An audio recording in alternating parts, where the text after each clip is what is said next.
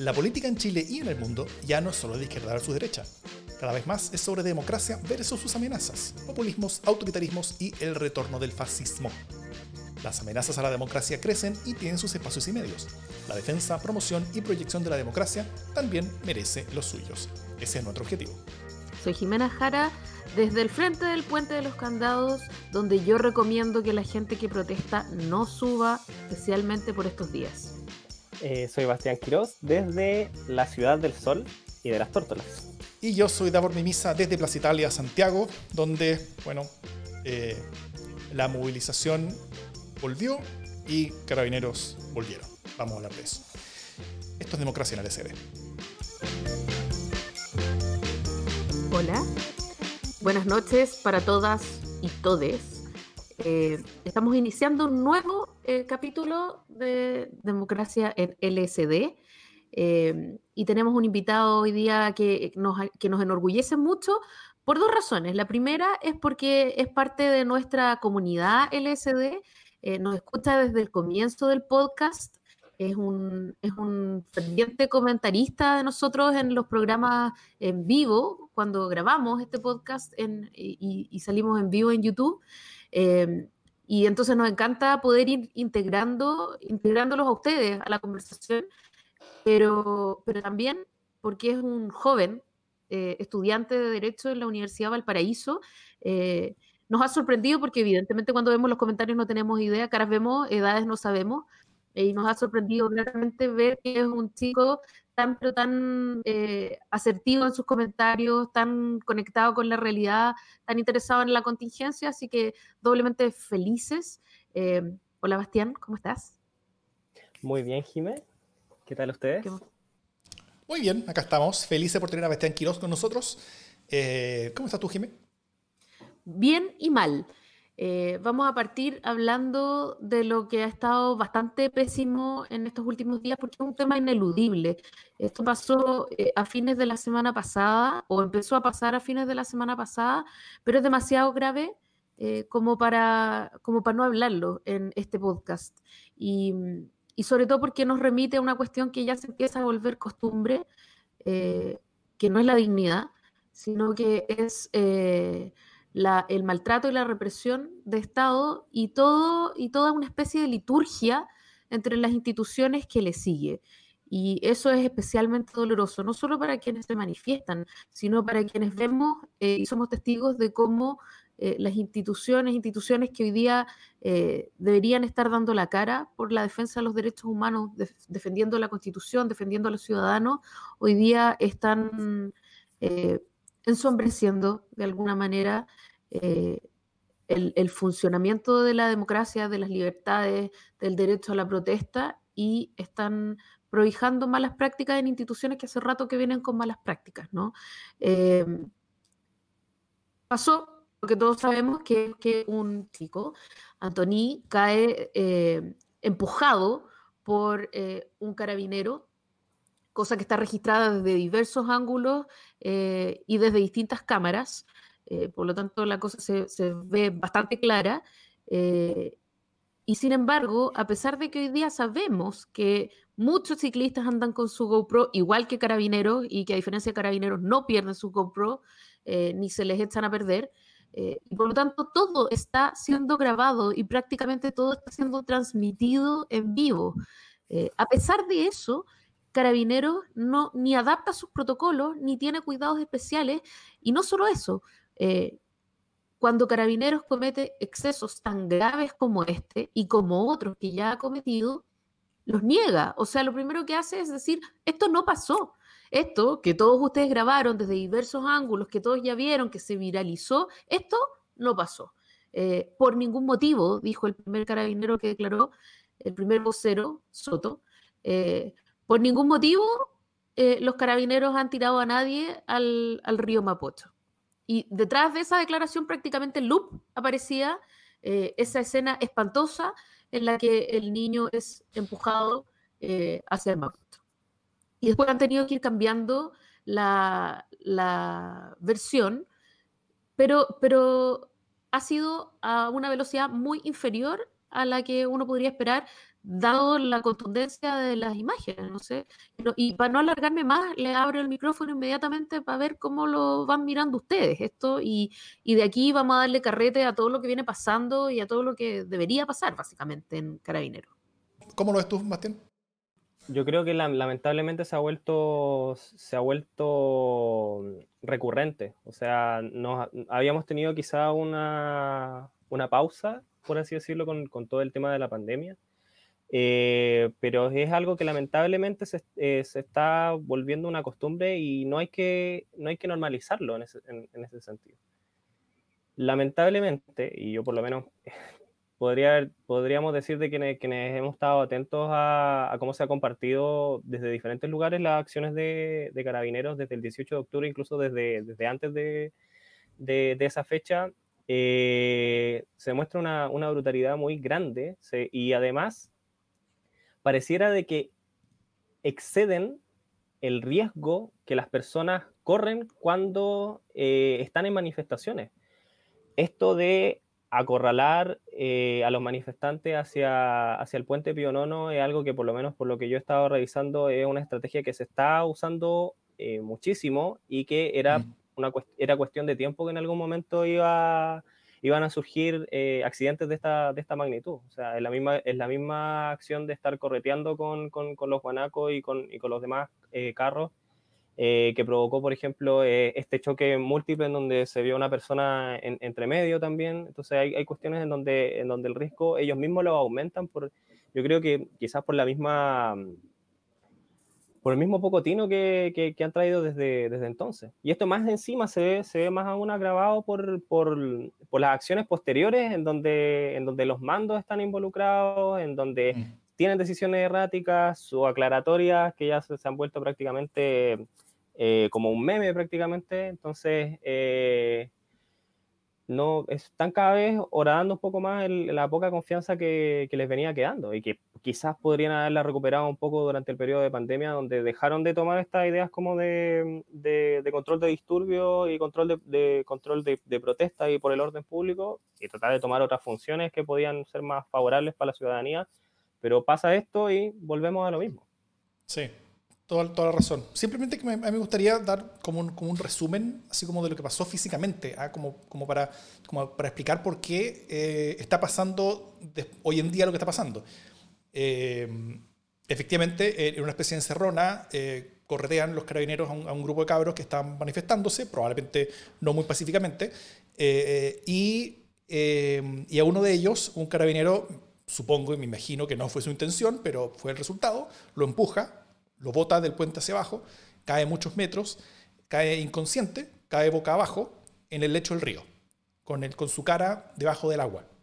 El carabinero que lo empuja, junto con otro par de carabineros que se pone al lado de él, mira hacia abajo del puente, mira a quien acaba de botar, eh, mira que no está, o sea, que está inconsciente con la cara dentro del agua, y lo que decide hacer a continuación, o lo que deciden hacer a continuación los carabineros, es escapar.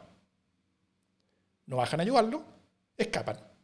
Eh, para protegerse a sí mismos, porque, porque comprensiblemente después de que algo así ocurre, lo que, lo que ellos hacen en ese momento es tirar lacrimógenas para todas partes, cosa de abrirse un, espacio, ellos, ellos, pueden salir corriendo, y, eh, eh, y bueno, al, al, al, joven, al, menor, le salvó la vida a alguien que se tiró al lecho del río para, para socorrerlo, para, para sacar su cabeza de debajo del agua, para, para partir eso. Em, y las siguientes horas lo, que sucedió es que mientras este joven fue llevado por ciudadanos a, eh, la, a, la, clínica Santa María, eh, donde tenía, si no me TEC abierto, mientras sucedía eso, pasaban dos cosas. Por un lado, eh, Carabineros negaba que esto había ocurrido ante las cámaras, y lo segundo, Carabineros intentaba ocultar, falsificando documentación sobre qué es lo que había ocurrido diciendo que este, que, este, que, este joven había sido antes detenido, antes de que todo esto ocurriera, que él estaba escapándose de una, de una detención que ya había ocurrido, que ellos lo habían llevado a, la, a, la, clínica, que ese joven había estado en poder de ellos. Y, y después de toda esta historia, eh, donde, donde recién en, en, la tercera declaración de carabineros ellos, ellos, ellos dijeron eh, qué es lo que sucedía, Tex cerrado y, y, las dos muñecas rotas me, me, me, me corrigen aquí, y luego de todo esto ocurrido, eh, bueno, cambia un poco la, dinámica y el tenor de todas las manifestaciones en Chile. Primero, primero pasamos de un, escenario en el que desde más o menos agosto las manifestaciones estaban empezando, todos los viernes de a poquito. Y, cada viernes era un poquito más grande que el anterior, pero so, eran solamente los viernes aquí en Plaza Italia, eh, donde no pasaba mucho. Y eh, de hecho, eh, revisé en, la Galería Cima, nunca, nunca las manifestaciones habían logrado tomarse la rotonda, por ejemplo. ¿eh? Carabineros siempre, siempre mantuvo control de, de, de, la zona. El viernes también, el, ese viernes cuando, ocurrió todo esto, Carabineros mantuvo el control de la zona, siempre. El sábado ya no.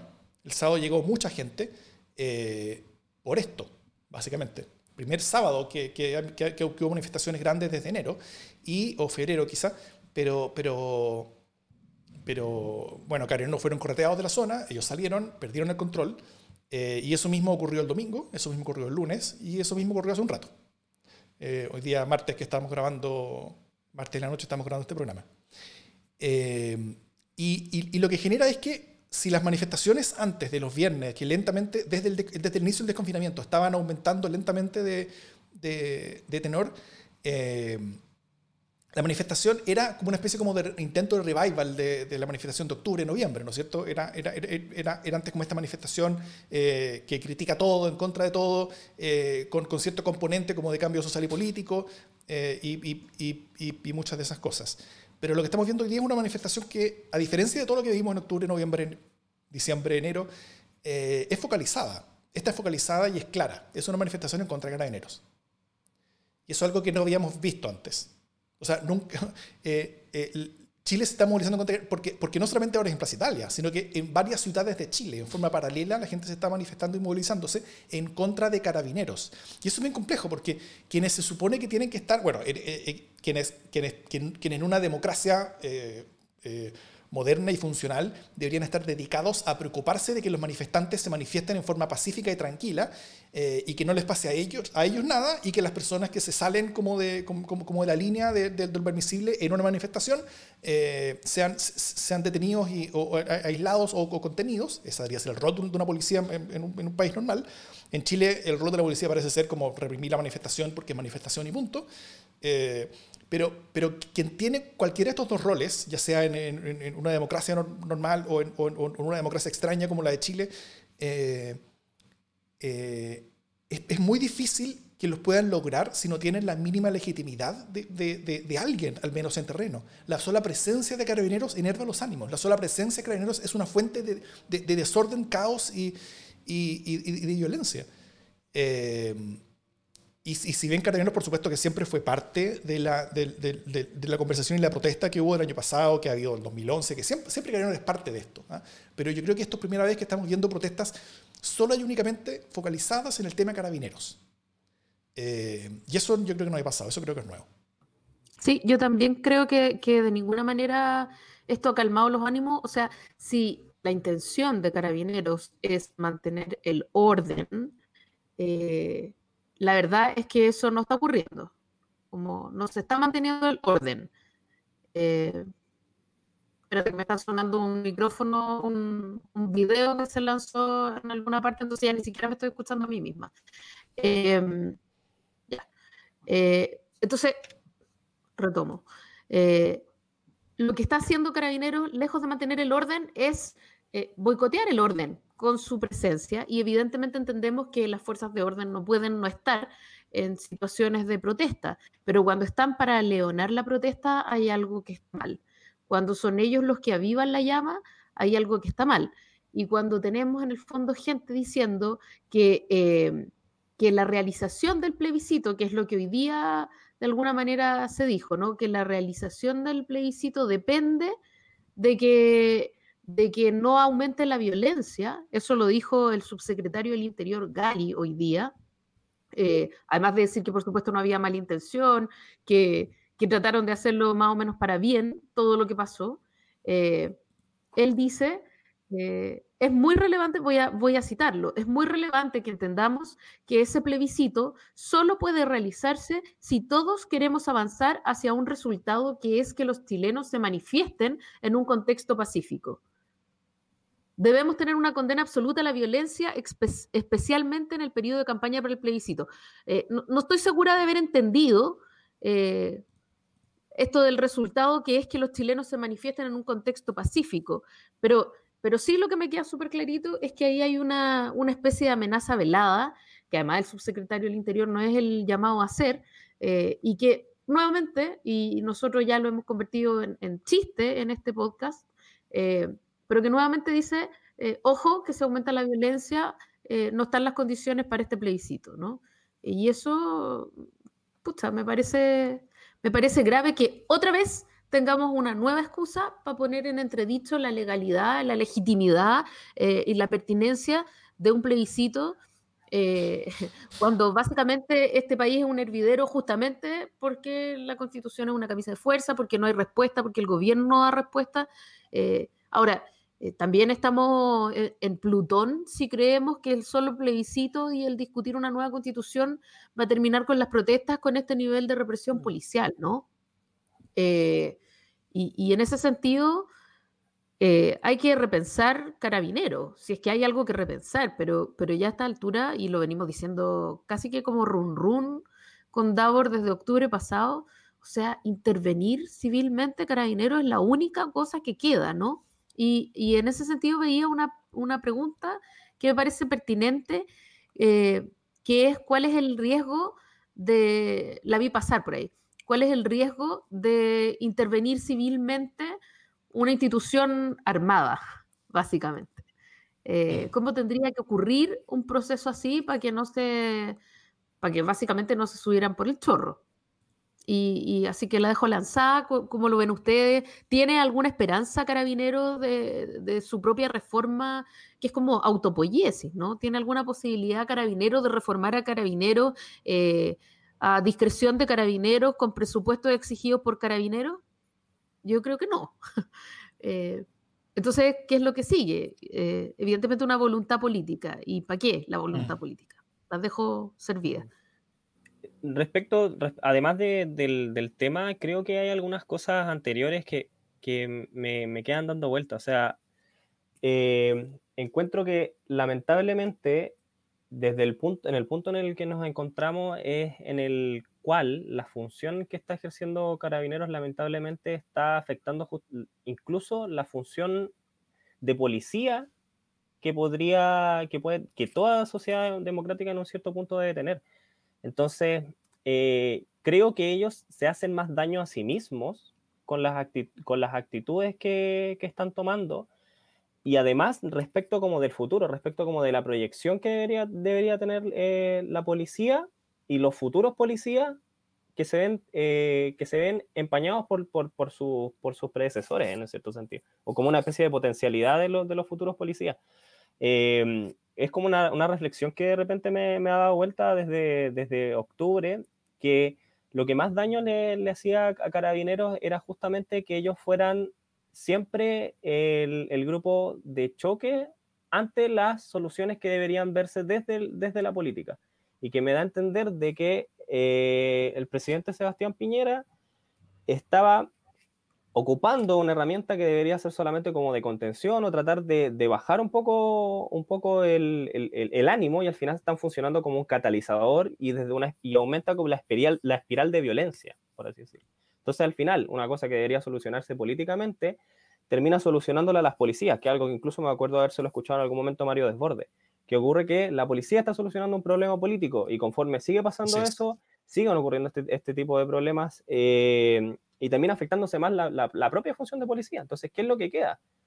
Por un lado, estaría la idea como de solamente reformar, o sea, hacer una, una reforma, tratar de llegar a, que ésta sea consensuada, pero siempre va a haber el problema de que, ¿qué pasa? Le estamos quitando atribuciones y hasta qué punto se puede interpretar que es quitarle atribuciones y ya lo otro derechamente es una refutación pero el problema es que termina chocando con la misma formación tradicionalista que tiene la institución, o sea, hablarle de una refundación, algo que es como tan, tan anquilosado, como tan conservador, que es imposible, que, que es casi como la Fuerza Armada, o sea, eh, eh, tenemos una tradición, tenemos un nombre, no vamos a dejar ni siquiera que nos cambien los colores, o sea, yo veo eso proyectado y a mí me preocupa mucho, o sea, cuando yo digo vamos a refundar, y que incluso se lo leí en un, en un tuit a, a, a Fuad Chaín, o sea, que yo no me esperaría haber leído la palabra refundar en un tuit del presidente de la AC. Tenemos en Chile una, una experiencia similar, ¿ah? no con una policía militar como, como carabineros, pero sí con una policía civil. Eh, la Policía de Investigaciones, cuando comienza la democracia, era una organización, eh, o sea, no solamente corrupta, sino que básicamente de narcos, eh, de derechos humanos, completamente ingobernable, que, que, estaba llevada principalmente por delincuentes. no tanto como a nivel de arriba, pero, pero, pero, pero era una organización bastante, bastante compleja. Y lo, y lo, que se hizo, una de las primeras cosas que hizo el gobierno Elwin fue intervenirla con un una persona designada políticamente. Alguien, eh, creo que, que, fue Nelson Meri, creo que el primero, eh, que si no me equivoco tiene que haber sido alguien del Partido Radical, que pusieron ahí encima eh, y, y, durante muchos años llevó la organización con básicamente poderes plenipotenciarios, echó a toda la gente que tenía que echar, hizo todos los cambios que tenía que hacer y, y, eventualmente llevó la institución a un camino en el que después de algunos años pudo volver a tener directores de investigaciones que fueran de investigaciones, a que, no fueran designados desde arriba hacia abajo. Eh, y hoy día tenemos una policía de investigaciones que es bastante profesional, que cumple bastante bien su rol, que de hecho está supliendo muchos de estos roles de, carabineros porque, porque carabineros no puede tocar básicamente nada con respecto a, los casos en los que carabineros están involucrados, que son muchos. O sea, hoy mismo salió, salió noticia de la, de, la formalización de un, de un eh, no sé si formalización o que lo encontraron culpables ya, de varios carabineros de Puente Alto eh, por, por, por, el delito de torturas, la, formalización, por el delito de torturas eh, en contra de también menores de edad en, en, el contexto de las, de, de, de, las, de, las movilizaciones de octubre y noviembre. Y, eh, y, y, en todo esto, por ejemplo, el rol que ha tenido el Departamento de Derechos Humanos de la Policía de Investigación ha sido gigantesco. O sea, ellos son los que han llevado buena parte de estos casos a través de la justicia. Y, y el éxito que ha tenido la Policía de Investigaciones tiene que ver con la intervención que el poder político le hizo. Apenas el poder político pudo intervenirlo, lo intervino. Y, y, y, y con eso, no inmediatamente, porque, la porque, porque estos son procesos largos, ¿ah? este, este, esto no es algo inmediato, pero, pero eventualmente llegamos a tener una policía de investigaciones decente, eh, con la que podíamos contar. No perfecta, por supuesto, no, no, hay, no hay cosas perfectas, pero, pero, pero algo muy distinto a lo que había en ese entonces. Eh, Carabineros tiene un, un, problema que es, yo creo que principalmente cultural. ¿ah? Eh, está completamente partido adentro entre, entre el, el, escalafón de oficiales y el, escalafón, de suboficiales, se odian entre ellos, hacen la guerra entre ellos, no hay ningún respeto interno, la, la, la jerarquía vertical de mando que es necesaria por una organización militarizada como el ya no existe, está destruida, eh, después de, o sea, no después de las protestas de, de, de, de octubre, sino que después de los casos de corrupción. O sea, fueron los mismos altos mandos los que, los, los, que, los, que, los que rompieron moralmente a toda la institución una vez que se reveló que es cómo ellos habían robado eh, buena parte de los recursos. Mientras la gran, eh, como suboficialidad de carabineros tiene sueldos casi de miseria, hacen una pega tremenda en, en, la calle todos los días, eh, veían cómo sus superiores estaban embolsando millones y millones y millones ilegalmente en su, en su, bolsillo. y eso rompe una institución, eso la quiebra. Eso hace que, ya no sea posible generar una solución y una salida desde dentro. Eso necesita una intervención desde afuera. Eso es, esto es lo mismo que ocurre con, ministerios, con, organizaciones, instituciones, con fundaciones, con empresas. Cuando está culturalmente podrida, tiene que ser intervenida. O sea, no, hay, ninguna fuerza interna que lleve hacia, una situación buena, porque todas las fuerzas internas están llevando a una situación mala. O sea, mientras eh, los altos mandos no tienen confianza desde abajo, los que están más abajo ven que como los altos mandos roban, porque ellos no, entonces también se meten mucho más en, en, círculos delictuales que pueden ser bastante complejos. Y, yo creo que lo más terrible es que Carabineros en sí perdió la confianza de la ciudadanía. Hoy día Chile no tiene Carabineros, Chile, Chile dejó de tenerlos, hoy, hoy tiene otra cosa. Chiquillo, y yo también, como me parece, hoy día en clase, fíjate, un, un chico preguntaba si no era el rol del general Rosas eh, defender a los carabineros, ¿no? Defender a, sus carabineros y entonces, ¿qué se podía esperar? Eh, como salvo el negar estos hechos, como de, que, de que, hayan cometido eh, abusos los agentes de su institución. y a mí me parece peligroso cuando, o sea, el estudiante lo preguntaba muy en buena onda y lo conversábamos como muy abiertamente, así que no, no, es como el drama ahí, pero, pero sí me parece súper peligroso cuando a nivel institucional, que es lo que está pasando, se entiende que un general director es el que es el que prohija abusos y los oculta, porque es exactamente lo mismo que, que pasó en la Iglesia Católica, ¿no? Eh, esta cosa de negar una cuestión que es evidente y que está ocurriendo no una, no dos, diez mil veces. Y decir son, son hechos aislados, son casos aislados, eh, son personas eh, aisladas. No es así. Es una conducta institucional y es una conducta institucional que se refuerza cada vez que él es culpa alguno de su institución.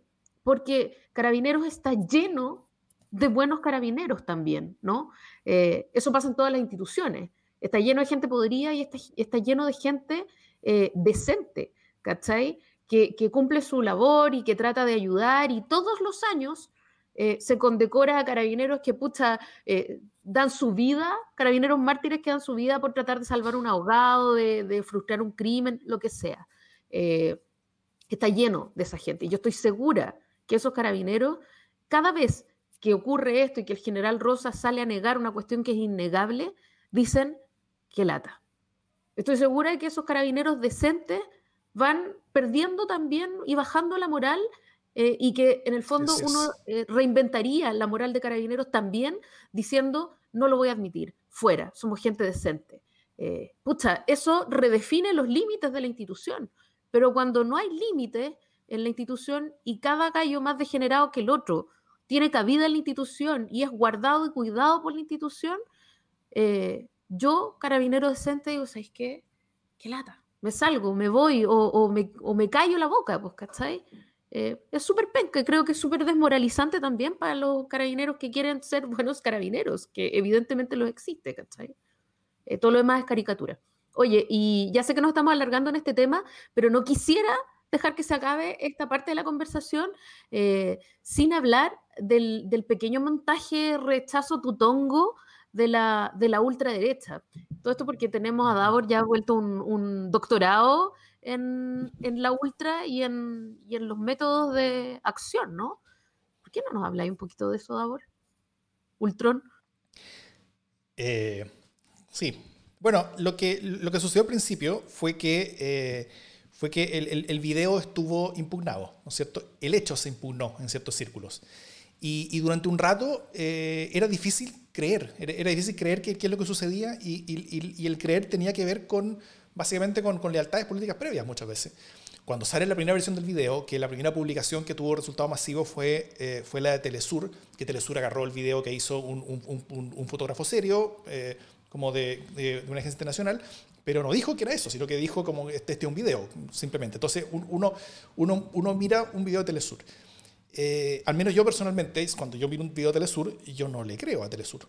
Ahora, no, no voy a asegurar que lo que dice Telesur siempre es mentira, pero tampoco voy a estar dispuesto a, arriesgarme a mí mismo de yo creer cosas que pueden ser verdad. O sea, eh, que, pueden ser, que ser mentiras, en el caso de Telesur.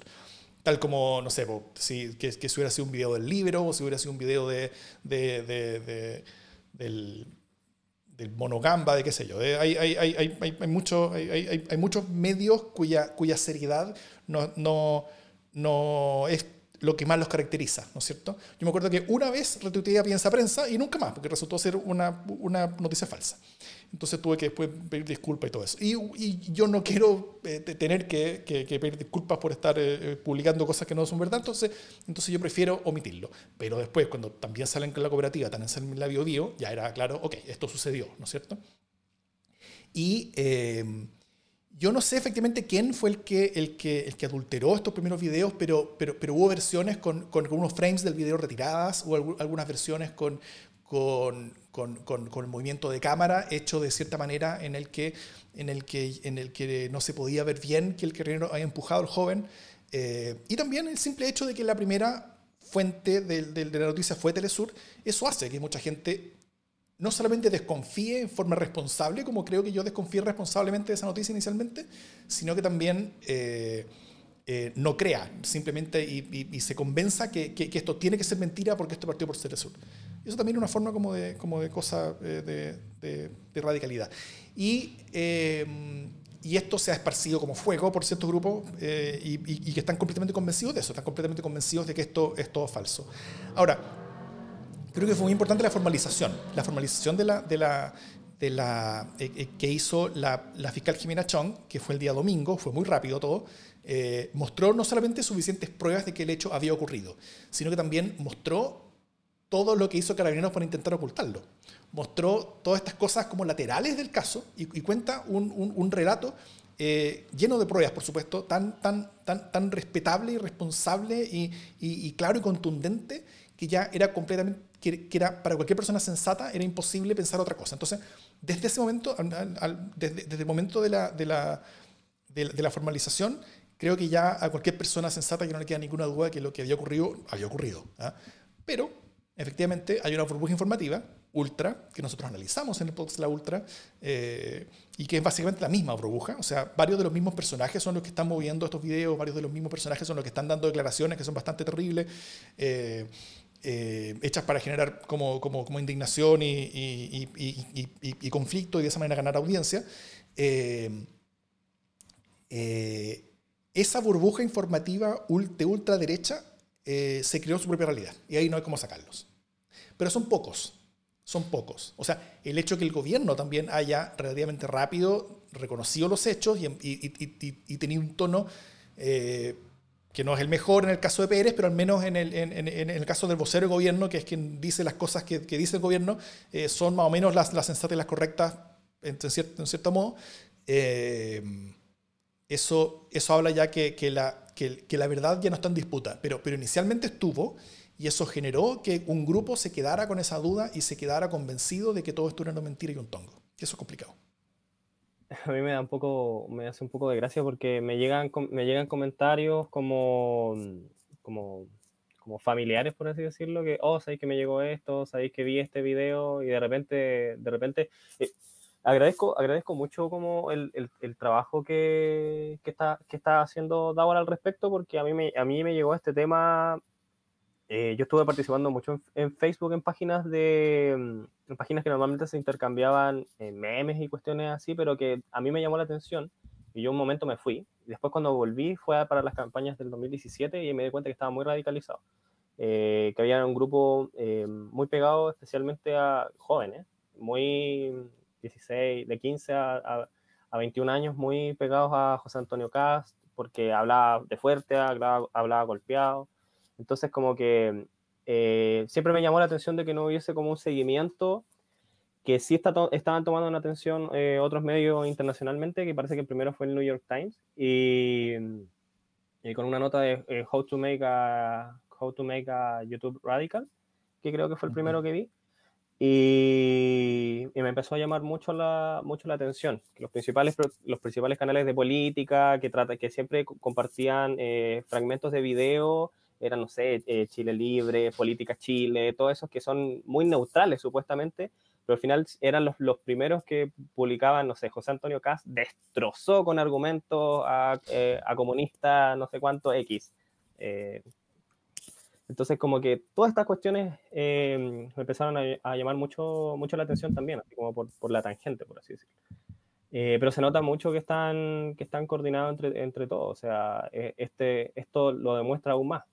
Eh, han sido constantes el tema de las campañas, de, al final estar fomentando la, burbuja entre ellos. Entonces, como que eh, me, preocupa, me preocupa mucho porque están expandiéndose a otras plataformas. Por lo menos a mí me, hace, me, da a entender de que están acercándose mucho a Instagram. O sea, están aprovechando un poco ese, tramo joven. Eh, y, es, y, es, un plan, derechamente un plan para, para meterse en Instagram. O sea, uno conoce más o menos cuáles son las caras. Yo sigo algunas páginas que de repente son medias polémicas quizás en la forma en la cual, en la cual intervienen, pero que están constantemente en, pugna con, con, con, las páginas como de, de, de derecho. O sea, eh, eh, jóvenes por el rechazo, por ejemplo, en Instagram, o eh, R, así como de, de, rechazo también, son páginas que están como en, este momento bombardeando de cuestión, desde memes que son como muy boomer a, que son muy summer, o sea, tratan de llegar como a todo el espectro. Eh, es algo que está pasando en este momento, o sea, desde memes muy malos a otros que son eh, TikTok y cuestiones que están tocando derechamente con, con, gente de 17, 18 años. Y a mí me sorprende el nivel de, de virulencia de, comentarios de, algunas cuentas que son cabros muy jóvenes, que son 16, 17, y que están repitiendo lo que, lo que al final están diciendo sus padres. O están escuchando estos videos o están metiéndose de, lleno en la ultra y a mí eso me preocupa en ese tramo. De hecho, en el, en el, cuarto capítulo de, la ultra que, que, salió, que fue el último que hemos sacado, eh, y, y, fue republicado recién por el canal de Democracia en el SD. La Ultra, el podcast, síganlo en su podcast La Ultra, donde estamos sacando los capítulos y, y, también lo estamos republicando en el canal de Democracia en el SD cada semana. ahí hablamos sobre, sobre un caso en particular en el que esta Ultra hace, hace como un par de años hizo una intervención fuerte que llegó a cambiar no solamente política pública, sino que política de Estado de Chile, cambió al país. Eh, y, ahí está toda la historia de cómo eso ocurrió. ¿ah? Eh, y algunos de estos personajes se repiten con respecto a algunos de los personajes que estamos viendo eh, hoy, en día interviniendo sobre este tema del, del, joven que fue, que fue arrojado de un puente por carabineros. Y con, con, unos discursos y cosas terribles, los mismos personajes hoy día están participando. Eh, y, yo creo que, que, es importante entender de dónde vienen, entender cuál es el objetivo y entender también cuáles son las características y estructuras que les permitan tener algún tipo de éxito en, lo, que quieren hacer. Chile está partiendo esto. Eh, podemos ir mucho más allá. puede ser mucho peor de lo que estamos viendo. Y hay muchos países donde, donde eso hoy día es mucho peor de lo que estamos viendo. Eh, y ese es un riesgo.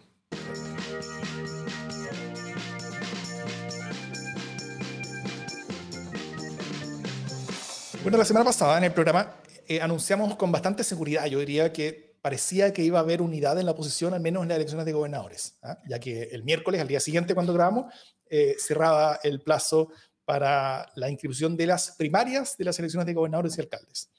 Por supuesto, nos equivocamos en forma rotunda. Eh, la, oposición siempre, la, oposición siempre, puede sorprendernos en cuanto a su desorganización y capacidad de inventar inventarse peleas de la nada, básicamente. Entonces, traer una frenética jornada de negociaciones con sorpresiva, ir a inscribir primarios del Frente Amplio sin decirle a nadie más. Básicamente la cosa quedó así. ¿ah? Por un lado, Chile Vamos logró la paz tras acortar las primarias en la comuna que más a ellos les interesaba, que era Vitacura. Eh, después el Frente Amplio inscribió sus primarias internas.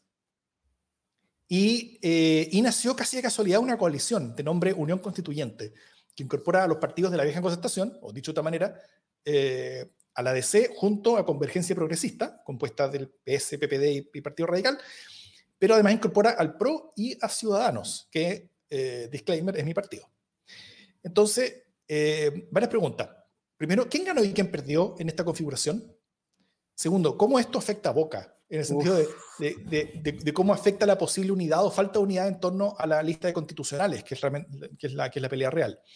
Y la tercera pregunta, Jime, ¿somos compañeros de coalición? ¿Esto fue producto de democracia en el SD? Eso dicen, pero voy a hablar después. Yo quiero que nuestro invitado hable primero. Oh, a mí me, va a tocar de frente porque yo, y esto es como una sorpresa, voy a, aprovechar de salir también. Eh, yo soy militante de Revolución Democrática. Eh, desde el año 2016 eh, fui incluso coordinador de coordinador estudiantil de la Universidad del Paraíso, entonces como que estaba bien metido en el, en el tema. Eh, o sea, sigo, sí, podría, podría decir de que soy firmante. En este momento me siento como firmante. Han sido muchas decepciones internas, pero también como estoy con otros proyectos, así que, así que eh, quién pierde o, quién gana, por lo menos dentro del Frente Amplio, depende a quién, a quién uno lo pregunte. O sea, si, quizás si uno pregunta en, comunes quién es el que gana o quién pierde, no, obviamente ganábamos porque no, no, no podíamos hacerlo así sin, sin una base sustentada, eh, programática y con los vetos, de, los, los vetos cruzados, por así decirlo. Eh, si uno pregunta quizá en el Partido Liberal, van a decir obviamente, no, respetamos lo que dice, lo que dice nuestra, nuestra directiva, eh, nosotros llegamos, íbamos, íbamos a negociar en unidad, no, no, íbamos, a hacer la gran, la gran Partido Progresista y de repente como que es indigno. Pero obviamente me imagino que debe haber, al interior del, del Partido Liberal eh, varias tendencias diciendo, ¿qué pasó acá? Dentro, dentro de mi... me están diciendo, renuncia. Bueno, dentro de mi partido la cosa, la cosa ha estado bien, sí, bien. O sea, yo, yo por lo menos no estoy tan conectado con, lo que ocurre con las tendencias al interior de, de, Revolución Democrática, pero, pero no ha sido como para rasgar vestiduras. O sea, como que la cosa, la cosa, el objetivo aparentemente más grande en este momento sigue siendo, sigue siendo la, la constituyente la Convención Constitucional. van a, hay diferencias, diferencias claras. O sea, yo sé que la, la Jimena entrevistó a, a, Pablo, a Pablo Vidal, creo, eh, hace algunos días, y eso igual dejó bastante roncha. ¿Por qué? Porque en general, en general no les gusta cuando uno se sale como de la línea. O sea, ese, es el, ese es el problema más grande. Sí, eso, es lo, eso es lo que pasa. Aunque también pasó un ciudadano, hay que decir. También se filtró algo. Eso fue un, un, un un, tipo que había participado en las elecciones de, internas de, la vez pasada, cuando fueron muy polémicas, donde dos listas se pelearon mucho y pasaron muchas cosas. Eh, este gallo estaba en la tercera lista, que nadie conoció, que sacó nueve votos eh, en la elección interna, y ahora va a candidato presidente del partido, que probablemente saque quizás más de nueve votos, pero, pero, pero bueno, es así. Yo creo que, que los perdedores somos todos, o sea, finalmente toda la oposición perdió. Eso como una gran cosa, no, no, eh, es un lugar común. Finalmente, eh, de nuevo quedamos desacreditados y más desacreditados. Esta es una conversación trágica eh, entre tres militantes de, la oposición que no lograron ponerse de acuerdo. Me alegra, por supuesto, que Davor y yo sí nos hayamos puesto de acuerdo y lo, lo sentimos como un triunfo de este humilde podcast. Eh, así como también siento un triunfo del otro humilde podcast entre iguales, eh, el haber entrevistado a, Pablo Vidal, eh, más allá de que no había ninguna intención de que sacara ronchas entre, entre sus compañeros de partido, la, entrevista que hicimos con Karina Delfino eh, en ese podcast, sí eh, evidentemente había la intención de mostrar que era posible dialogar. Y ahí Pablo Vidal me parece con mucha generosidad y con mucha, eh, con mucha agudeza fue capaz de poner por delante la idea de la unidad que es una idea que en este momento suena bastante lejos, pero, o, o que por lo menos la semana pasada eh, sonaba bastante lejos, pero que rápidamente se han tirado alguna suerte de, de de señales para que por lo menos el Partido, el partido Socialista no esté tan enojado, ¿no? Eh, ahí Catalina Pérez ha sido, ha, ha tirado un, un, pañuelito, ha tirado un chocolatito. Eh, y en fin, fin, eh, estamos haciendo eso, pero, pero no sabemos bien cuál es la, finalmente, cómo va a afectar esto a Boca, ¿no? Eh, es decir, a la, a, la, a, la, a la, constituyente, a la convención constitucional. Eh, y eso significa que estamos llegando en un pie pésimo, de malo, eh, que, que, no fuimos capaces de competir eh, y siendo oposición, decir, ¿sabéis que vamos a competir todos entre nosotros, pero después vamos a ser capaces de votar por el que toque? Eh, no. y finalmente la sensación que uno tiene es que es una conversación en la que la identidad fue mucho más importante que la unidad y eso en la convención constitucional va a ser simplemente fatal, porque si cada uno va con su identidad, eh, no vamos a lograr el quórum que necesitamos. Podemos llegar a tener la mitad de la, de la convención, con suerte, eh, y la derecha va a ir unida y vamos a estar fritos, porque vamos a, a lograr re poco en ese contexto. Entonces, o nos unimos o nos vamos para la casa. Esas son como las únicas dos opciones racionales hoy día, ¿no? Eh, y, y, parece que no hay tanta comprensión de ese escenario, creo yo. Tengo por lo menos la, la sensación pesimista de que hasta ahora eh, no, no, hay comprensión de lo trascendental que es que nos unamos, sobre todo cuando uno está haciendo, eh, quiero decir, los pactos políticos están siendo vapuleados por la izquierda y por la derecha. Eh, porque aquí no, no se trata solo de, de la derecha, por supuesto que queremos ir en contra de la derecha, pero también hay un torpedeo permanente de, de quienes se salen de las fuerzas políticas, eh, no solo las tradicionales, sino de todas las fuerzas políticas, porque encuentran que los partidos políticos están todos podridos, que las fuerzas políticas están todos podridos, que son todos los mismos de siempre, que no hay ninguna renovación, que es toda una traición, etcétera, y que básicamente quieren que fracase todo para poder ir por otra vía.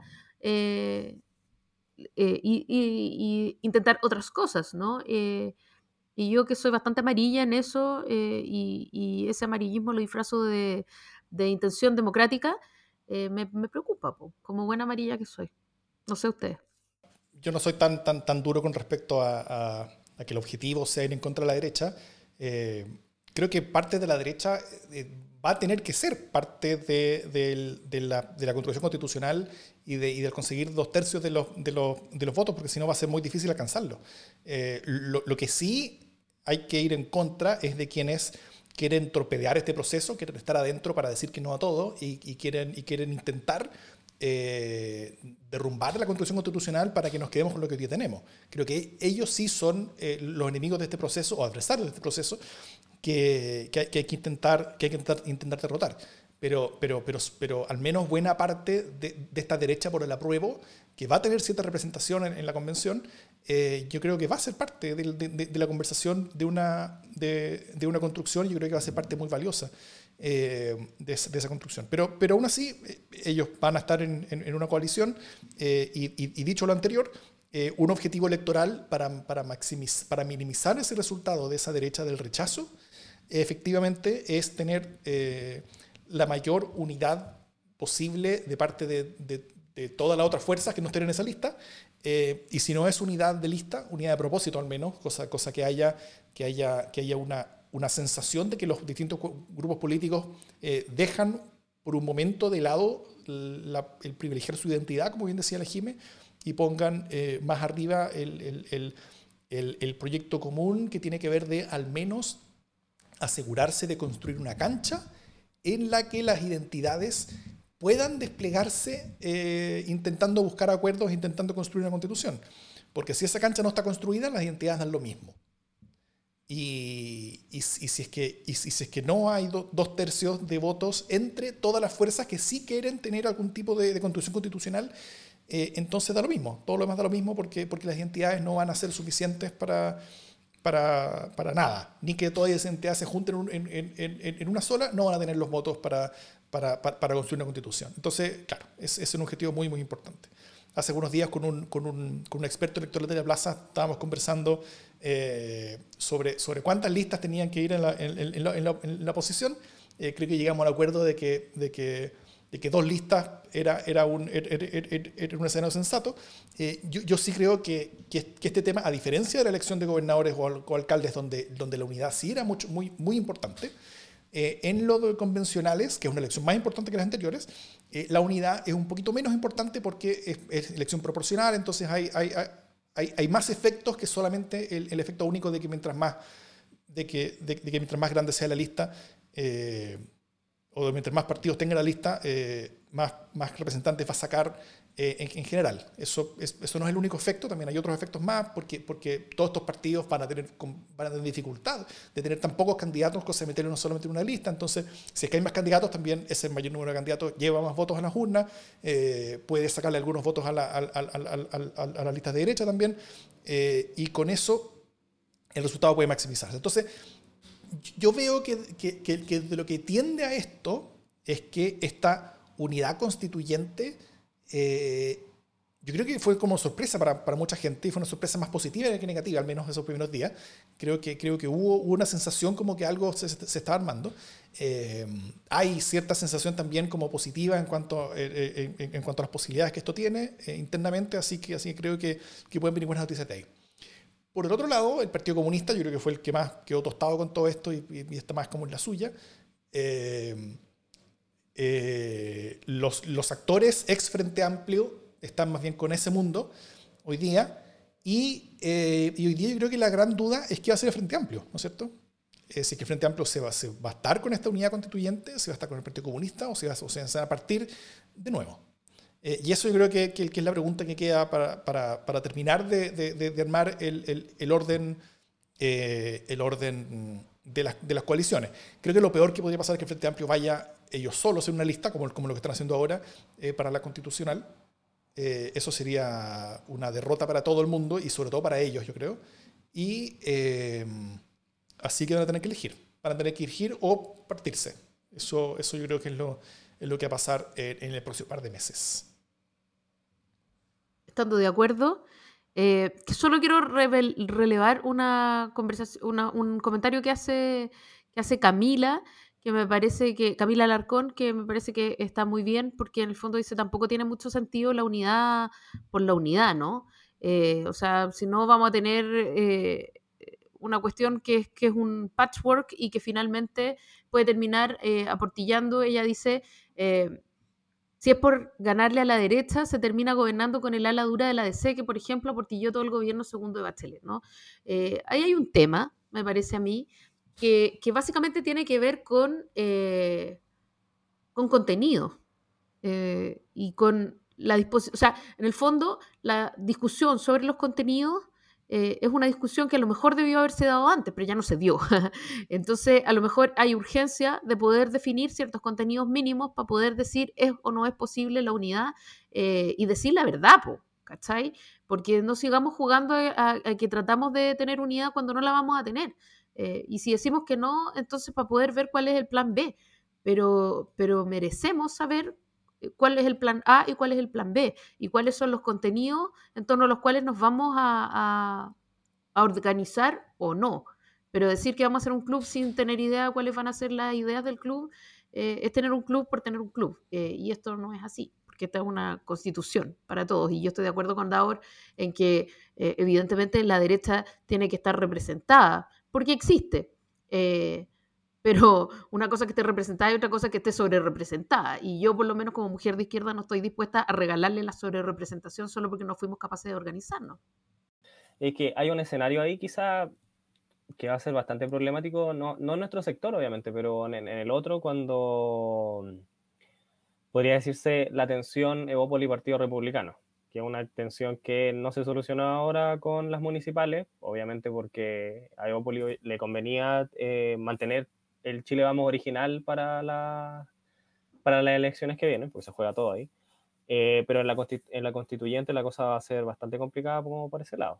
Y esa, en la medida de que ellos logren una unidad aparente, nos va a generar una presión a nosotros, porque si, hay, si son capaces de, de, unirse a algo que, que, están criticando tanto como, como la, la ultraderecha, eh, ¿qué nos queda a nosotros? O sea, y, y, lo otro también es que probablemente dentro del espectro de, dentro del espectro de los, de los independientes eh, probablemente haya una tendencia eh, de centro izquierda.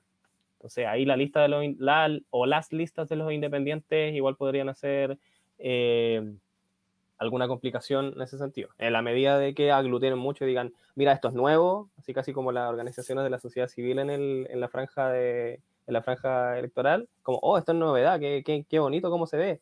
¿Por qué no lo hacemos en una lista? Y, tirando toda la canela parrilla por ahí y eh, aumentando la dispersión también. Me preocupa, más, me preocupa bastante por eso también. O sea, al final terminamos perdiendo todo y necesitamos una unidad programática. Acá, acá en este espacio demostramos todos que tenemos más o menos cierta convergencia en, en nuestras opiniones. O sea, ¿cómo no vamos a poder plasmar eso en el texto que nos, nos queremos, que queremos lograr? ¿Convergencia progresista? Eso, eso, eso quedó en el pasado. Amplia. Convergencia amplia. Muy bien.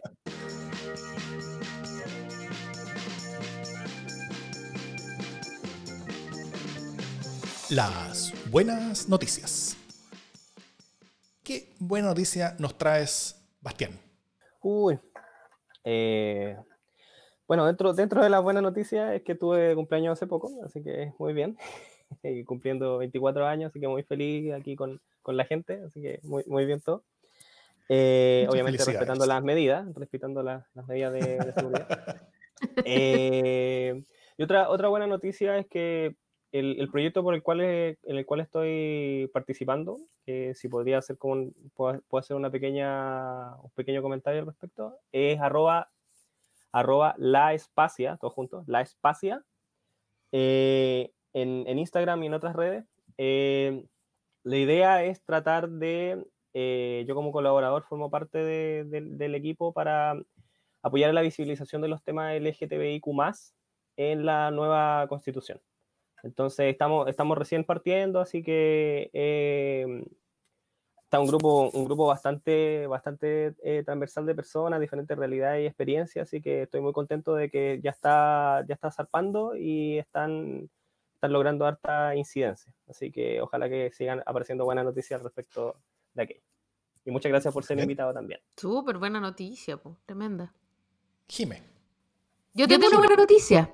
Y, además esta buena noticia eh, le va a robar seguramente la buena noticia a Daur. Eh, y que no es que Trump haya estado enfermo de COVID, porque uno no se alegra de esas cosas, sobre todo cuando llegan a la Casa Blanca contagiando a diestra y siniestra. Eh, mi buena noticia tiene que ver con lo bien que le ha ido a la Ultra, la está rompiendo Davor. Eh, y sé, que, probablemente estoy robando tu buena noticia, pero no importa, porque de verdad, me alegra genuinamente, creo que es una buena noticia para este espacio eh, y para, básicamente para la conversación democrática. ha servido un poco para para desacralizar y para dejar de reírse tanto de, un segmento que finalmente viene creciendo eh, y viene creciendo como el flight internacional, ¿no? Como que está haciendo las cosas callado. Eh, viene creciendo lentamente y de repente nos va a estallar en la cara. Y entonces ha sido súper bueno como de ninguna manera alarmista, pero sí decir, ojo, esto está pasando y nos tenemos que hacer cargo también. Eh, y está pasando gracias a las tecnologías y bueno, como vienen las buenas noticias del, de la ultra pronto. Eh, por ahora, solo me queda decir que bueno, que porque mientras más gente lo esté eh, escuchando, más gente va a estar inoculada básicamente frente a este veneno de mentiras y postuloso eh, de la, de la ultra. Excelente. Sí, nos ha ido muy bien con eso. De hecho, creo que ya es momento de decirlo, y muy probablemente que esta semana no tengamos capítulo nuevo de la Ultra, porque entre que han pasado algunas cosas que prefiero meterlas en ese último capítulo, y también que yo he estado en mil cuestiones y no alcancé simplemente a tenerlo a tiempo, así que muy probablemente no vamos a tener al, al, último al último capítulo eh, esta semana, sino que lo tendremos en la próxima. Pero estamos trabajando en ello, cosa de cerrarlo bien. Y yo creo que lo bueno es que, es que esa ultra va a quedar como una cosa compacta de cinco capítulos y va a quedar a la porteridad. ¿ah? Y, es algo que va a ser útil no, no, solamente ante el plebiscito, sino que sobre todo durante todo el proceso constitucional donde vamos a ver todas estas cosas funcionando harto. Así que estamos bien contentos con el resultado que ha tenido. Ya se está empezando a ver en los rankings de, los, de los podcasts políticos, así que, así que todo eso es bueno. Pero mi buena noticia es otra cosa, que sí tiene que ver con Trump, que es, el, que es su aparente derrumbe, básicamente, casi terminal. Aparente, porque siempre pueden pasar cosas y qué sé yo. Ahora, básicamente, como quienes, quienes nos han seguido por, el, por, el, por, los streaming, vieron que la semana pasada nosotros con, eh, hicimos un live comentando con Daniel Brieva el debate presidencial en Estados Unidos, eh, comentándolo en vivo. Fue un desastroso caos todo eso, del que Biden salió levemente ganando. Él subió un por de puntos después de eso. Luego Trump reconoció que tenía COVID, después tuvo que irse al hospital porque se agravó, después eh, cerca de 20 personas más que trabajaban en su círculo cercano reconoció tenerlo también. Los gringos culpan a Trump por su mal manejo del virus y ahora resulta que fue tan incompetente para proteger a sus compatriotas que no fue capaz ni de protegerse a sí mismo. ¿ah? Eh, ahora salió del hospital, a un enfermo, pero hace como si no tuviera síntomas y está ahora intentando hacer escándalos y, mover cosas. Bueno, hoy Biden tuvo, o sea, eh, eh, hoy Biden tuvo el mejor día de encuestas de la campaña hasta ahora, lejos. Él, eh, también ayer había sido el mejor, pero hoy lo superó, incluso hoy, hoy martes. Eh, hoy 538, que es la cosa de Nate Silver, que es como el pronóstico electoral de Nate Silver, le da un 83% de probabilidades a Biden de ganar. Nunca lo había tenido tan alto. Eh, en el Economist, que tienen otro, otro pronóstico, las probabilidades son de 90% que gane Joe Biden. así que yo creo que la cosa se está tendiendo bien en ese sentido. ¿ah? Creo que la Creo que, que, se está viendo como una implosión en cámara lenta de Trump y vamos a verlo, yo creo que va a ser bien espectacular la próxima par de semana porque vamos a verlo con un nivel de desesperación donde lo que va a hacer va a ser todo que, que va a empeorar su propia situación, pero, pero intentando recuperarla, intentando siempre apostar más, apostar más y sobreapostar a su situación, cosa de apostarlo siempre al todo nada, todo no, siempre, al todo nada. Eh, toda su vida ha estado ganando esas apuestas a última hora, ahora es muy probablemente que la pierda, eh, y una vez que él pierda el poder, muy probablemente también perderá no solamente su fortuna, sino que también su libertad.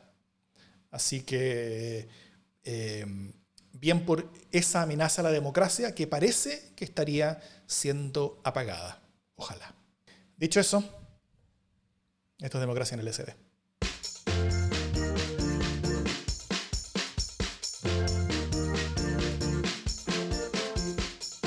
eso fue. Ahora te puedo decir compañero, ¿no? Ahora te puedo decir compañero ahora que estamos en el no sé si No sé si compañero, camarada. Yo creo que los liberales necesitamos otro, otro, otro tipo como de, como de, como de apelativo. Eh, al menos los que somos de red liberal nos decimos quiltros, porque somos como el, como el símbolo de, de, red liberal. Ay, eh, pero... Matapaco. somos más viejos que el Matapaco, en verdad. Eso, los, los eso del quiltros de como el 2010. Ya, pero nos decimos claro. filtro que es como la derivación de decirnos perro, pues, ¿cachai? Yo no te puedo decir filtro. Yo te voy a decir compañero porque yo soy de izquierda. Tú me podés decir quiltra, me da lo mismo. Hola, hola perro. Hola.